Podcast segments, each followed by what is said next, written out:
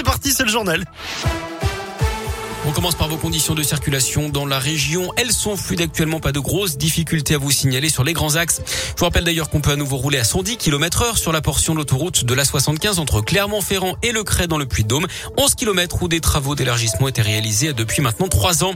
À la une, la fin du port du masque en intérieur pour les écoliers du Puy-de-Dôme justement ce matin. 21 départements au total sont concernés.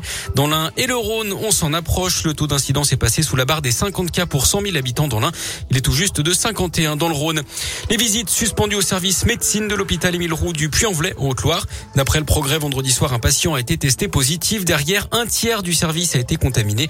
Le centre hospitalier a donc suspendu les visites dans ce service. Un seul des huit malades était vacciné, mais immunodéprimé. Et puis l'épidémie de bronchiolite pourrait être de grande ampleur cette année. C'est ce que redoute le conseil scientifique. En cause, le Covid avec le confinement et les gestes barrières qui ont limité sa propagation l'an dernier. Du coup, les bébés ont été moins infectés et sont donc moins immunisés cette année, notamment les enfants nés après mars 2020.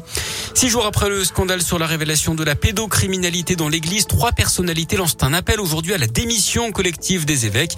Le cofondateur de la Parole libérée, François Deveau, Christine Pedotti du magazine Témoignage chrétien et la théologienne Anne Soupa, connue pour sa candidature à l'archevêché de Lyon, un métier toujours réservé aux hommes. Alors les évêques de France doivent-ils tous démissionner? Vous donnez votre avis sur radioscoop.com. Dans la région, une femme condamnée pour avoir accusé à tort deux hommes pour tentative de viol. Cette habitante de Givors au sud de Lyon, à la frontière avec la Loire, âgée de 23 ans, écope de trois mois de prison avec sursis d'après le progrès. À l'époque des faits, elle habitait au Nord-Isère. Elle devra également verser 1500 et 2000 euros aux victimes pour préjudice moral. Le vaccinodrome déménage à Saint-Etienne. Depuis ce week-end, le centre de vaccination installé à la salle Omnisport de la Plaine Achille a fermé ses portes. Direction le Palais des Spectacles juste à côté.